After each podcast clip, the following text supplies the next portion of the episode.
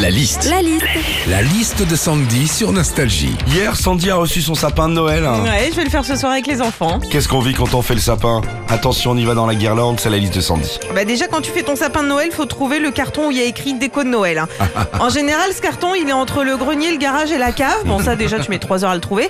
Mais le pire, c'est qu'une fois que tu l'as trouvé, tu mets plus de temps à démêler les guirlandes qu'à faire ton sapin en lui-même. hein. C'est vrai. Quand tu vas pour faire ton sapin de Noël et que tu as trouvé ce fameux carton, justement, il se passe un truc magique aussi. Tous les ans, quand tu déballes tes décos, tu te retrouves toujours au fond du carton avec des boules sans ficelle. Et tous les ans, tu te dis, bah je vais mettre un bout de ficelle à rôti, hein, ça fera l'affaire. Sauf que bah, jamais tu tu, le fais ouais.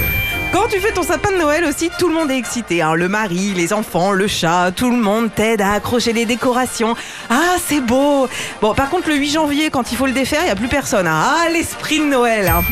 Enfin, quand tu fais ton sapin de Noël, une fois que tu as tout installé, ton sapin, tes guirlandes, tes boules, ta crèche, que ça clignote de partout, il y a un truc horrible, c'est de se rendre compte qu'on a oublié de mettre le sac à sapin.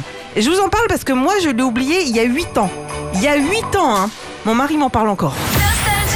Retrouvez Philippe et Sandy, 6h-9h sur Nostalgie.